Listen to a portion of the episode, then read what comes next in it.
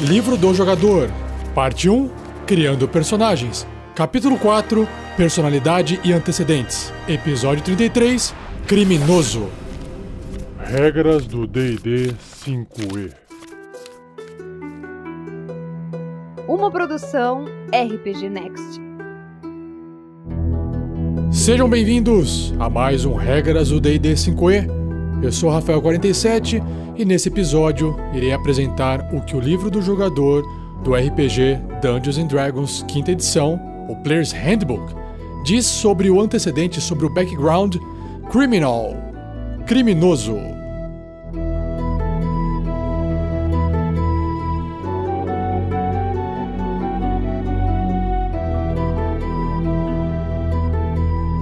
Seja você também um guerreiro ou uma guerreira do bem. Para saber mais, conheça nossas metas e recompensas na campanha do Padrim em www.padrim.com.br barra rpgnext.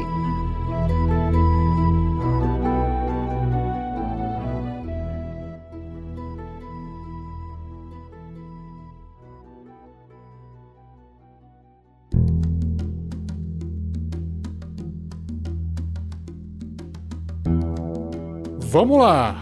Abrindo então o Player's Handbook na página 129, a descrição do antecedente criminal ou criminoso. Lembrando que o antecedente, o passado, é aquele que você escolhe para o seu personagem para poder trazer características tanto históricas quanto de sistema. Então, para quem quiser ser um criminoso, basicamente você é um criminoso experiente com um histórico de contravenções. Você gastou um bom tempo entre outros criminosos e ainda mantém contato com eles e com o submundo do crime. Você está mais perto do que a maioria do submundo do assassinato, roubo e violência que prevalece no ventre da sociedade. E você sobreviveu até esse ponto desprezando a lei e os regulamentos da sociedade. O que eu acho legal desse antecedente é que pode parecer que você é até um bandidão, mas você pode ser um anti-herói vocês lembram daquele personagem, o Riddick, interpretado pelo Vin Diesel? Ele é um criminoso, ele é um fugitivo, ele tá sempre fazendo coisas erradas, quebrando a lei do planeta que ele vive. Ele pode ser considerado um injustiçado, dependendo do ponto de vista, mas o cara faz um monte de coisa errada para poder escapar da situação que ele tá. Ser um criminoso é romper a lei, é ir contra uma lei. Se a lei tá certa ou se a lei tá errada, aí são outros 500. Beleza? Então, o seu personagem tem proficiência em perícias de enganação e furtividade, ou seja, as habilidades que ele vai somar o bônus de proficiência. Também, sobre ferramentas, tem proficiência em um tipo de kit de jogo, sei lá, dados, cartas, aí você vai escolher, e ferramentas de ladrão, para poder abrir porta, fechadura, ajudar a desarmar armadilha, esse tipo de coisa.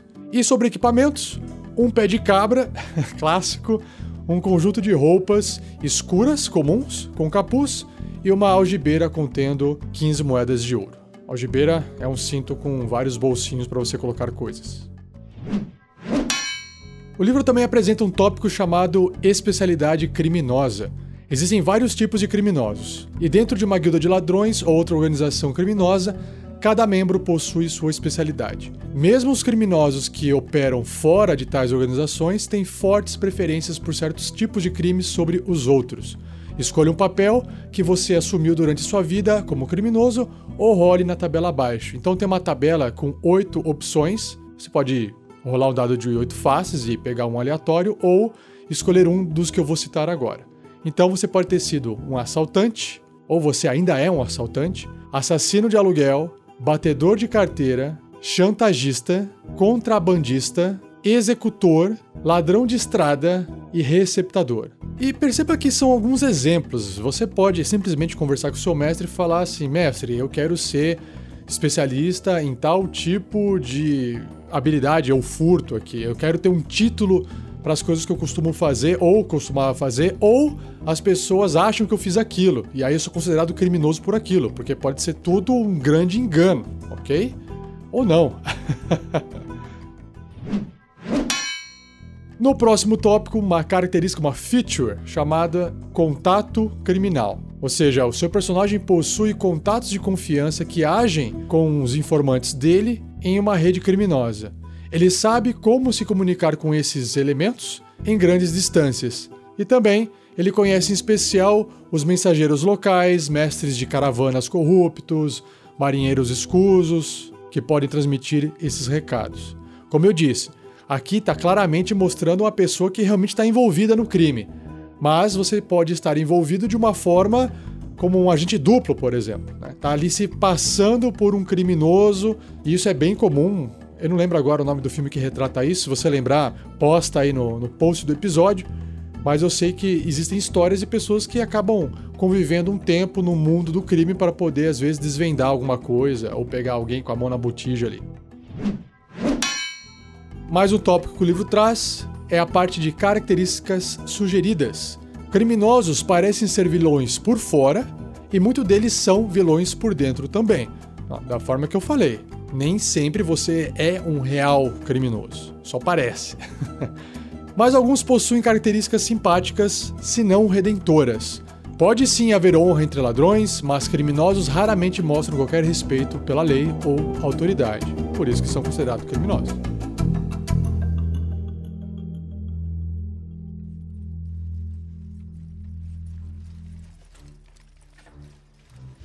Agora entrando então nos traços de personalidade, que são oito, no ideal, no vínculo e no defeito. Lembrando que você vai escolher dois traços de personalidade, ou pelo menos até dois, um ideal, um vínculo e um defeito. Vamos lá?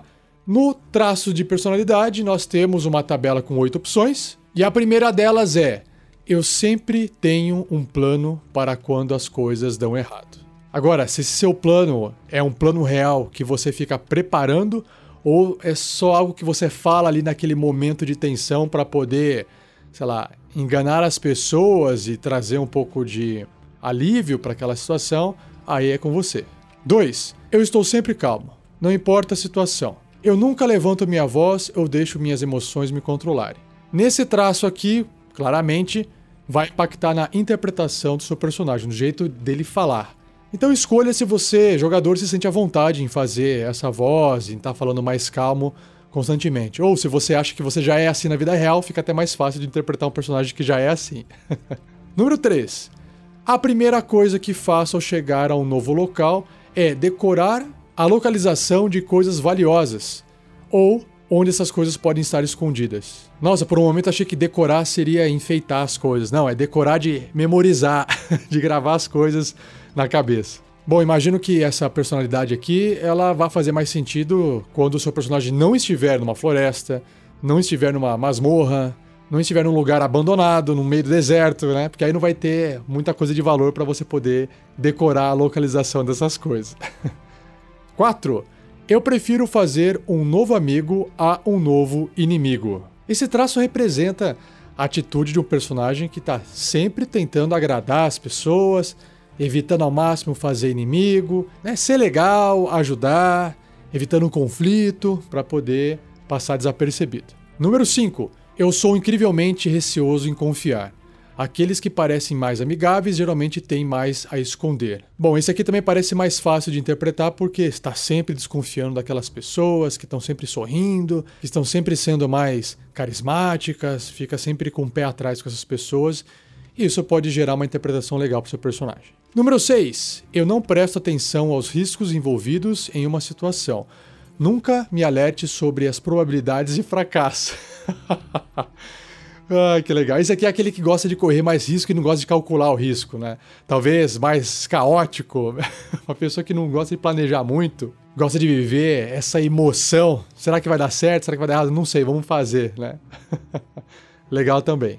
Número 7. A melhor maneira de me levar a fazer algo é dizendo que eu não posso fazer. Ou seja, uma pessoa que gosta de ser desafiada, ou sei lá, birrenta, ou até mimada, ah, você não pode fazer isso. Ah, então eu vou fazer. pode ser um problema. E número 8, eu explodo ao menor insulto. Tá aí uma pessoa com problemas de comportamento, sei lá, bipolar. Ou talvez seja só uma pessoa que de repente começa a gritar com os outros e ofender, não necessariamente precisa partir para violência física, pode ser só verbal, certo? Agora indo para a tabela de ideais, são seis, começando com o número um, honra. eu não roubo de irmãos de profissão. Aquele leal, aquele que ladrão não rouba ladrão.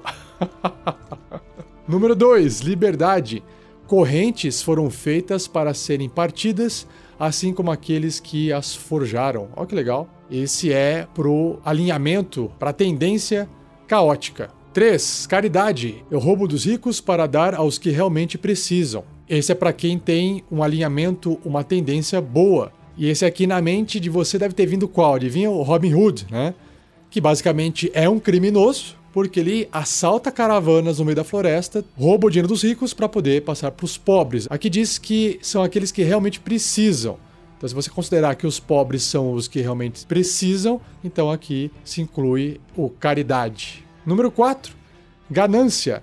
Eu farei qualquer coisa para me tornar rico. Para um personagem que tem um alinhamento maligno. Imagina fazer qualquer coisa para se tornar rico, né? Já viu no que, que isso pode dar. Claro que ninguém precisa ficar sabendo que você está fazendo isso, tá, pessoal? Ser mal aqui dentro do IDD, jogar com um personagem maligno, só vai ser um problema quando você é caótico e maligno. Porque aí você quer fazer o mal quando der vontade, na frente de todo mundo, sem pensar, de forma caótica. Aí é como se fosse um monstro. Agora, sendo leal, você consegue esconder isso. Por exemplo, Dexter do seriado, para todos os efeitos, ele tá fazendo mal. Ele tá matando pessoas e tá fazendo, segundo uh, o que ele encontra, é justificando a vontade dele de matar para quem não conhece o personagem, o Dexter é um serial killer e ele matava pessoas através de um código, ou seja, ele era leal, maligno. Só que ele justificava a matança dele de acordo com pessoas que ele consideravam, sei lá, más e que não foram julgadas de acordo com aquilo. Então ele ia lá e matava a pessoa. Só que ele não tinha o intuito de ficar rico. Nesse caso, você sendo uma pessoa gananciosa, tem vontade de ser rico. Ou seja, é possível você interpretar um personagem mal. Só que ele não pode ser caótico.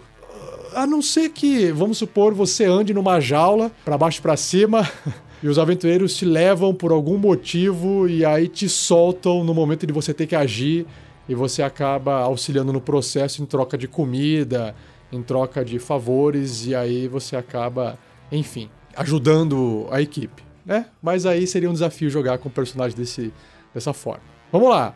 Número 5, ideal número 5. Povo, eu sou leal aos meus amigos, não a qualquer ideal. E todos sabem que posso viajar até o estige por aqueles que me importam. Esse é para quem tem um alinhamento, uma tendência neutra. Esse é interessante, né? Porque é simples, né? Você fala, olha, aqui é meu grupinho, aqui é minha patota, eu sou leal a vocês. O resto, meu amigo, eu vou fazer o que eu achar que é certo, o que é errado, o que for melhor para mim é bem neutro, né? Já o número 6, que é o último, redenção, há uma centelha de bondade em todo mundo, para pessoas de tendência boa. Ou seja, apesar de você ser um criminoso, você enxerga bondade nas pessoas, você tenta talvez procurar nelas algo que você busca em você, né? essa ideia da redenção. Legal. Agora indo para os seis vínculos. Número 1. Um, eu estou tentando quitar uma dívida que tenho com um generoso benfeitor. Olha só que legal. O vínculo com esse benfeitor pode justificar as suas atitudes criminosas. Você está, sei lá, tentando roubar o máximo possível para você poder pagar essa dívida o quanto antes, enfim. Pode, na sua cabeça, justificar suas atitudes desleais. Número 2. Meus ganhos, honestos ou não, são para sustentar a minha família. Eu aposto que muito político aqui no nosso país pensa assim. E muita pessoa, na verdade, né? Ó, não importa, a minha família é mais importante, então eu vou fazer o que for necessário para sustentar. Tá aí, é um vínculo com a família. Número 3. Algo importante foi roubado de mim e eu vou recuperá-lo. Agora me veio na cabeça o Indiana Jones, né? Que acaba roubando peças arquitetônicas e antropológicas de locais inusitados. Número 4. Eu me tornarei o maior ladrão que já existiu. Esse é legal também, né? Esse vínculo com esse título de ser reconhecido como o maior ladrão. Tem alguns filmes que fazem isso, né? Agora não me lembro o nome. Também, se lembrarem, deixe no post. Número 5. Eu sou culpado por um terrível crime e espero algum dia poder me redimir. Foi como eu falei daquele personagem no início do cast, o Riddick. Ele é culpado por vários crimes, na verdade, só que acho que ele não espera poder se redimir. e número 6. Alguém que amo morreu por causa de um erro que cometi isso nunca acontecerá novamente. Tá aí uma pessoa que está sofrendo, que aprendeu com erro, infelizmente perdeu alguém num processo, num erro e agora não quer cometer isso novamente, mas isso acabou levando ele a uma vida criminosa, de qualquer forma. Ou foi isso exatamente que faz com que ele seja considerado um criminoso, né? Matou alguém por acidente. Todo mundo considera ele culpado, eh, ninguém sabia que ele gostava daquela pessoa, acham que ele, sei lá, é um assassino, mas quando na verdade foi tudo um acidente de verdade, e, enfim, ele não consegue resolver isso e, sei lá, tá fugindo. Né? Então, esses são os vínculos. Claro, vocês podem criar outros vínculos e conversar com o mestre. Mestre, o que você acha disso? Eu acho bem legal. Agora vamos para a tabela de defeitos, que também são seis. Começando pelo número 1, um, quando vejo algo valioso, não consigo pensar em mais nada além de roubá-lo. Tá aí, de novo. o Indiana Jones me veio na cabeça agora, mas não necessariamente são pe peças valiosas, né? São peças que têm um significado histórico grande. Já o número 2 diz: quando confrontado com uma escolha entre dinheiro e amigo, eu bem que escolho dinheiro. Imagina, tem um cara morrendo e tem ali um saco de tesouro importante. Quem que eu pego? Só consigo pegar um. É, e o meu defeito é: vou escolher o dinheiro ao invés do amigo. Número 3. Se há um plano, eu vou esquecê-lo. Se eu não esquecê-lo, vou ignorá-lo. Tá aí um defeito, né? Puta vida, eu não consigo gravar todo esse plano maluco. E olha, se eu não conseguir esquecer ele, eu vou acabar ignorando. Então não conte comigo para poder ser organizado. Tá uma boa justificativa para aquele jogador que gosta de não ficar prestando atenção nos detalhes, né? Número 4. Eu tenho um tique que revela se estou mentindo. Uau, será que é um pisca-olho? Será que é puxar o ar no nariz? Será que é tossir? Será que é mexer a mão de forma nervosa? Bom, seria legal também, né? Interpretar isso. Número 5. Eu viro as costas e corro quando as coisas começam a ficar ruins. Tá aí, né? Parece um covarde, né? Mas é um defeito, né? E número 6, um inocente foi preso por um crime que eu cometi, por mim tudo bem. Tá aí. Isso pode ser um motivo de vergonha para as outras pessoas, só que você tá ok com isso. Ou a equipe, a pare ali, te aceita por algum motivo, pelos seus defeitos, mesmo sabendo que você foi o responsável pelo aprisionamento desse inocente, as pessoas na sua equipe toleram esse seu erro porque por algum motivo você tem outro tipo de valor e ou sei lá, acham que vão eh, mudar esse seu pensamento, né? Então imagina, pô, um inocente foi preso por um crime que você cometeu e você tá ok com isso, né? Pô, isso é coisa pesada, isso é coisa grave, imagina, né? Mas tá aí, é um defeito pro seu personagem. E para finalizar esse antecedente criminoso, o último tópico do livro é uma variação de criminoso. Você pode ser um espião. Embora suas habilidades não sejam muito diferentes de ladrões ou contrabandistas, você as aprendeu e as praticou em um contexto bem diferente um agente de espionagem. Você pode ser um oficial sancionado pela coroa, ou talvez seja só alguém que venda os segredos que descobre pela oferta mais alta. Foi como eu falei, né? Aquele agente duplo que está infiltrado também é uma forma de espião. Você está lá dentro para poder obter informação, então você é considerado um criminoso, como na verdade está fazendo um outro tipo de papel ok? Então isso já ficou meio que explicado no início do cast. Então, espero que você tenha gostado desse episódio sobre o criminoso. Convido você, pessoal, a digitar nomes no post lá no nosso site rpgnext.com.br sobre personagens que vocês acham interessantes de interpretar, de filmes, de livros, de história em quadrinhos, que tem a ver com esse antecedente criminoso. E não esqueça de divulgar, compartilhar ao máximo esse episódio com seus amigos e amigas, para que a gente possa ter uma abrangência maior, para que mais pessoas possam conhecer o nosso projeto e nos ajudar a crescer cada vez mais. Quanto mais a gente cresce, mais conteúdo a gente pode produzir e trazer para vocês. E não perca o próximo episódio, onde irei abordar o antecedente, o background entertainer, que também pode ser traduzido como artista, uma pessoa que entretém as pessoas com as suas habilidades artísticas. Beleza? Obrigado, pessoal, um abraço e até o próximo episódio.